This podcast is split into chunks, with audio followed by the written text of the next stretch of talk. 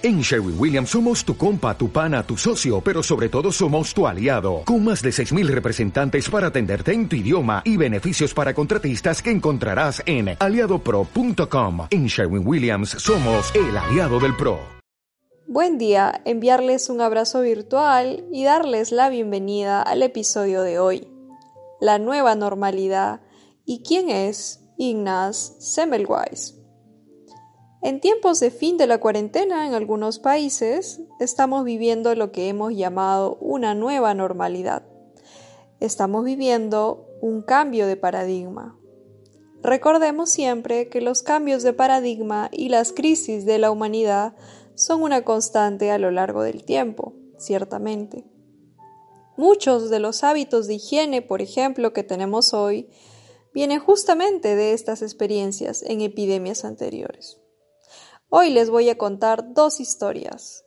Una sobre el médico que descubrió que lavarse las manos podía salvar vidas y otra sobre un texto inédito de Albert Camus y su recomendación a los médicos durante la peste. Les cuento que, luego de las grandes epidemias surgidas a través de la historia, se fue cambiando con el paso de los años el modo de higiene que tenemos hoy. Por ejemplo, es bien conocido que la idea de higiene diaria no era algo muy popular hasta entrado el siglo XIX.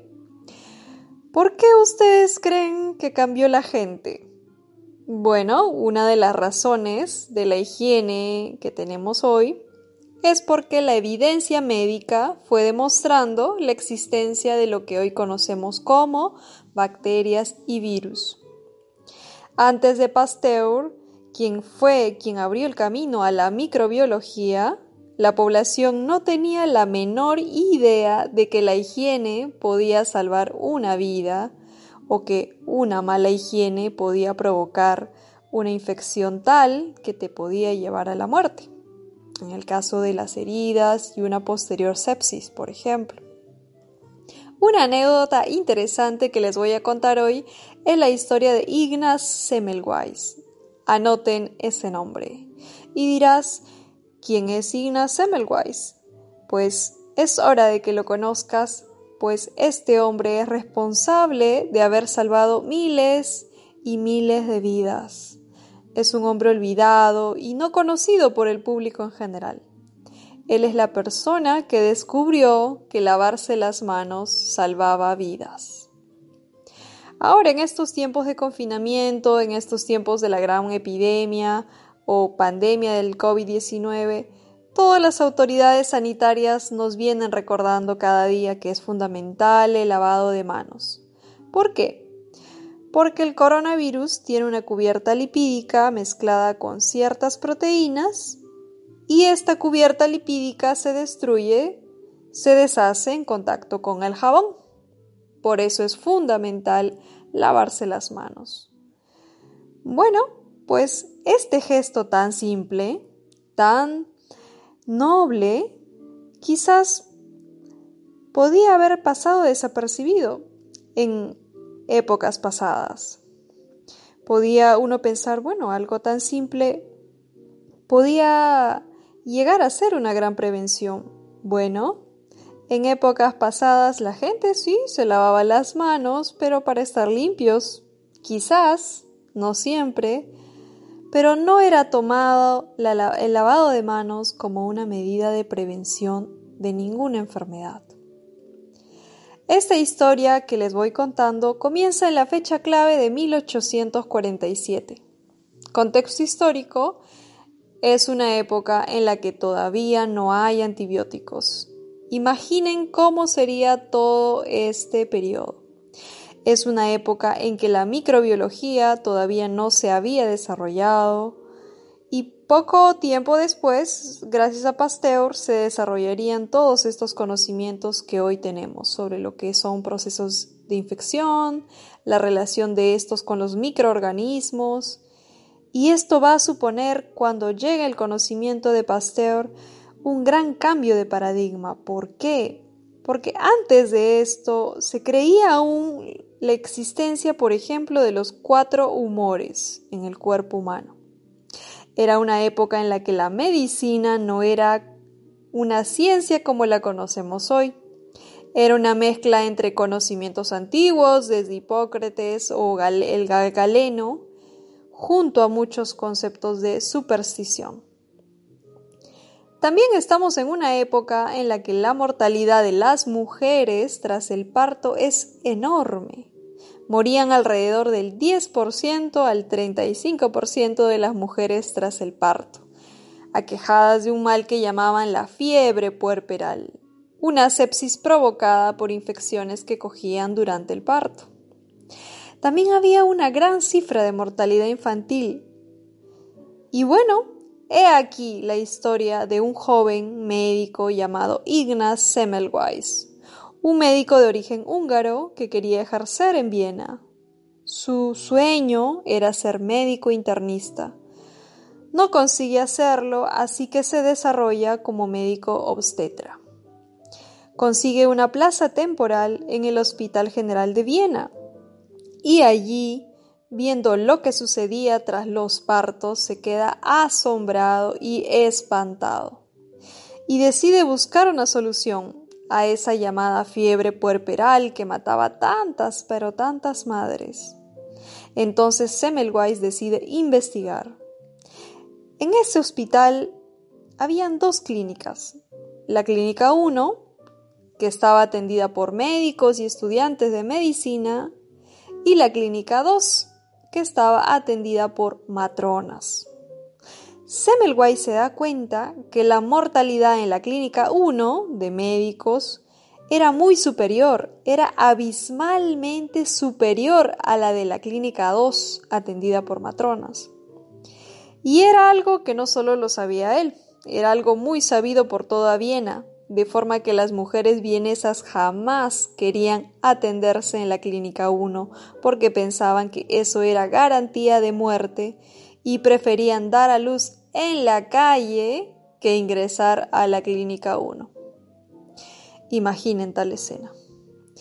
Bueno, Semmelweis decide realizar una investigación y descubre que en la clínica atendida por matronas, las matronas se lavaban profundamente las manos antes de atender los partos. Y en la clínica, en cambio, en la clínica 1, los estudiantes de medicina e incluso algunos médicos, muchas veces, luego de atender autopsias, no se lavaban siempre bien las manos. Incluso iban todavía oliendo a cadáver a atender a estas mujeres en parto. Bueno, no existían en esta época protocolos sobre la higiene médica de un modo específico, como lo tenemos hoy. Y otro hecho más, un amigo suyo de Ignaz, un médico de anatomía forense, llega a fallecer luego de haberse cortado accidentalmente con un bisturí mientras manipulaba un cadáver. La herida de su amigo se le infecta, hace una sepsis y él llega a morir. Entonces Semmelweis asocia la muerte de las mujeres puerperales tras el parto con la muerte de su amigo y llega a la conclusión de que las autopsias y esas muertes tienen algo que ver. Y bueno, él desarrolla una idea, el que él, que en esa época no conocía nada sobre bacterias, ni todavía se asomaba a lo que es la microbiología, bien, Semmelweis ensaya una idea. La idea es la siguiente, de que existen una especie de partículas cadavéricas, dice él, que provocan la infección y muerte de estas mujeres. Entonces decide tomar medidas, decide que todos los médicos y estudiantes que atendieran partos en la clínica 1 debían de lavarse profusamente las manos. Pero no solo eso, también añade una medida adicional. Decide que todos los médicos deben sumergir sus manos en una solución de hipoclorito cálcico. Puede no sonarles este nombre, o tal vez sí, bueno, hoy en día se recomienda el uso de algo similar para la desinfección de las superficies, el llamado hipoclorito de sodio, es decir, una solución de lejía diluida en agua con la que podamos desinfectar objetos, por ejemplo. Bien, entonces Semmelweis usa el hipoclorito cálcico y crea un procedimiento de higiene para los médicos, algo totalmente inédito para la época. Todos los médicos debían desinfectar sus manos en esta solución antes de atender los partos. Y a partir de ese momento, luego de esas medidas, la mortalidad tras el parto cae de un modo tremendo. Se iguala la mortalidad entre la clínica 1 y la clínica 2. Y bueno, ustedes pensarán que Semmelweis, luego de demostrado sus ensayos y evidencias, habría sido reconocido por la comunidad médica. Pues no. Tuvo unos encontronazos con los médicos del Hospital de Viena, quienes lo acusaron de loco con sus ideas sobre las partículas cadavéricas y estar creando una fantasía sobre algo que ellos no veían frente a sus ojos. Recordemos que Pasteur llegará después a hablar de lo que son las bacterias. En aquella época también se le acusó a Semmelweis de no estar revelando nada nuevo, que ya habían estudios ingleses donde se recomendaba el lavado de manos para prevenir enfermedades. Pero es Semmelweis quien inventa un procedimiento, es quien lo lleva a la práctica y demuestra con datos y evidencias sus ideas. Es trágico el desenlace de este gran héroe de la medicina, pues al término de su contrato de este relato en el Hospital de Viena, no le renovarían el contrato. Y sería no solo despedido, sino despreciado por sus colegas. Triste, decepcionado, se muda a Pest, en Hungría, y replica en otro hospital los mismos resultados, salvando otra vez muchas vidas pero se ganaría nuevamente el odio de muchos médicos a quienes los tildaría de asesinos por no hacerles caso y no aprobar sus evidencias. Y su vida dará un giro tremendamente y llegaría incluso a la depresión y la bebida. La vida de este gran héroe acabaría en un centro psiquiátrico, siendo tildado de loco, apaleado hasta fallecer por causa de una herida y una posterior sepsis. A los 47 años, acaba la vida de este gran hombre. Así que cada vez que te laves las manos, recuerda con mucho respeto a este hombre llamado Ignaz Semmelweis, que probó e inventó un procedimiento para salvar vidas mediante la higiene. Demostró que lavarse las manos podía prevenir infecciones antes que naciera incluso la microbiología. Les he contado este relato para recordarles que la historia está llena de momentos como este, momentos de cambios de paradigma, y que un pequeño cambio puede llegar a cambiar la vida de mucha gente, como el hábito de hervir el agua, por ejemplo, tras la epidemia del cólera. Todos los hábitos que estemos aprendiendo hoy algunos llegarán para quedarse y algunas lecciones que estemos aprendiendo a nivel emocional también serán de gran valor para el curso de nuestra vida. El último relato que voy a contarles es un pasaje corto sobre un texto inédito del escritor Albert Camus, que salió ahora en mayo en el diario español El País.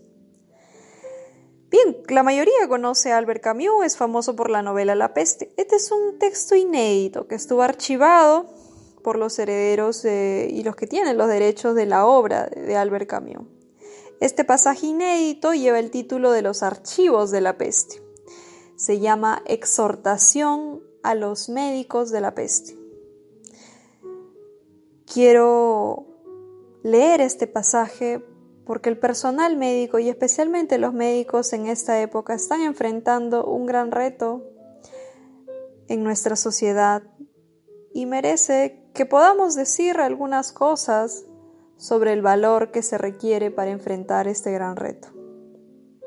Abro cita a este pasaje.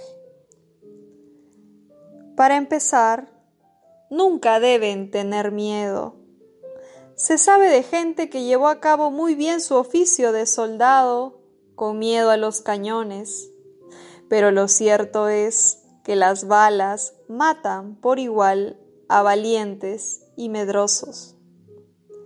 El azar incide en la guerra, pero muy poco en la peste. El miedo infecta la sangre y calienta los humores. Lo dicen todos los libros. Así pues, predispone a quedar bajo la influencia de la enfermedad.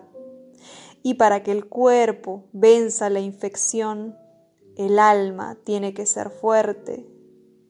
Por cierto, no hay peor miedo que el miedo al final postrero, pues el dolor es temporal. De ahí que ustedes, los médicos de la peste, deban plantar cara a la idea de la muerte y reconciliarse con ella. Antes de entrar en el reino de la peste, que la peste les prepara, si salen vencedores en esto, lo serán en todo y los verán sonreír en medio del terror. En conclusión, les hará falta una filosofía. También tendrán que ser discretos en todo, lo que no quiere decir en absoluto ser castos, otra forma de exceso. Cultiven una alegría razonable a fin de que la pena no altere la fluidez de la sangre y la prepare para la descomposición en este sentido, no hay nada como usar el vino en buena cantidad para aligerar un poco el aire de pesadumbre que les llegue de la ciudad apestada. En términos generales observen la mesura, primer enemigo de la peste y regla natural de la humanidad. Por último, tienen que ser capaces de controlarse y, por ejemplo, hacer que se respeten las normas que hayan elegido, como el bloqueo y la cuarentena. Un historiador, un historiador de Provenza cuenta que en el pasado, cuando un confinado lograba escapar, mandaban que le rompieran la cabeza. No desearán eso, pero tampoco pasarán por alto el interés general no harán excepciones a las normas durante todo el tiempo que éstas sean útiles, ni siquiera cuando el corazón los apremie. Se les pide que olviden un poco quiénes son, sin olvidar jamás lo que se deben a ustedes mismos. Esa es la regla de un honor tranquilo. Armados con estos remedios y virtudes, solo les restará hacer frente al cansancio y conservar la imaginación viva. No deben nunca, pero nunca, acostumbrarse a ver a los hombres morir como moscas. Según ocurre en nuestras calles hoy y según ha venido ocurriendo siempre desde que la peste recibió su nombre en Atenas. No dejarán de conmoverse al ver las gargantas negras de las que habla Tucídides, que supuran un sudor sangriento y de las que la tos ronca arranca duras penas escupitajos aislados, pequeños, salados y de color azafrán. No se moverán con familiaridad entre los cadáveres de los que se apartan incluso las aves de rapiña para huir de la infección.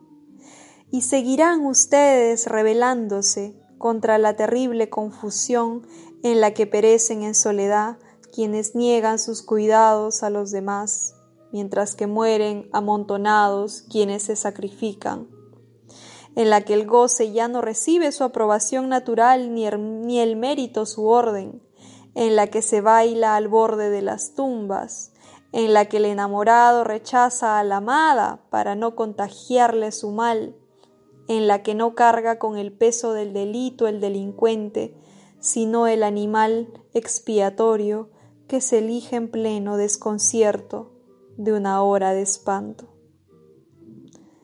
El alma sosegada es la más firme. Fin de cita. Lo que acabo de leerles ahora es lo que aconseja en la ficción Albert Camus a los médicos.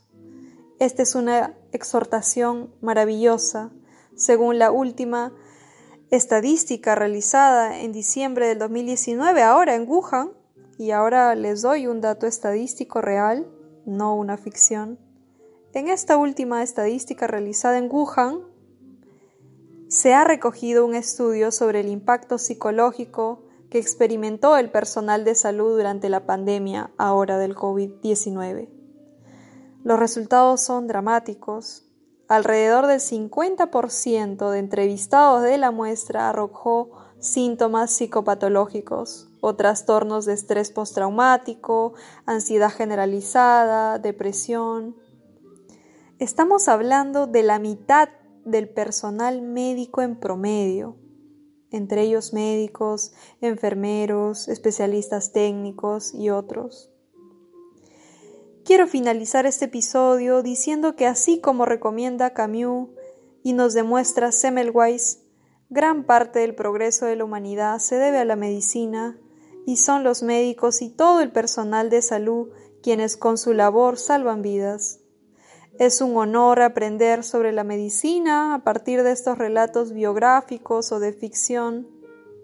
Rindámosle ese gran homenaje a estos héroes y a todo el personal de salud, lavándonos las manos, enfrentando el miedo a la cara y de frente, como dice Camus. Recuerden que el manejo del miedo parte por evitar amplificarlo. El miedo es útil, amplificarlo no. La mitad del tiempo nuestra mente también debe ocuparse en el goce de la vida, el amor, los hobbies, te haré una última pregunta. ¿Qué es lo que amas hacer en esta vida? ¿Qué es lo que de verdad amas y disfrutas? Hazte esa pregunta y con ella enfrenta el miedo a la cara. Buen día. Hasta la vista. Cuídense mucho.